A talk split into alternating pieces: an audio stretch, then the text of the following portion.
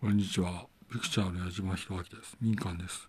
えー、っとですね、まあ、海戦7組ですね。海戦7組の人選です。えー私は、まあ、このように読みます。北野武、矢島総一、安倍晋三、麻生太郎、中村聖大、池田力也、福島瑞穂。それで、日本国大統領が問題なのになると。日本国大統領は精神で刷新でなければならないということですね。そうすると、日本国大統領に福島瑞穂あたりでしょうか。えー早い段階の私の、えー予想でした。矢島弘之ピクチャーです。失礼いたします。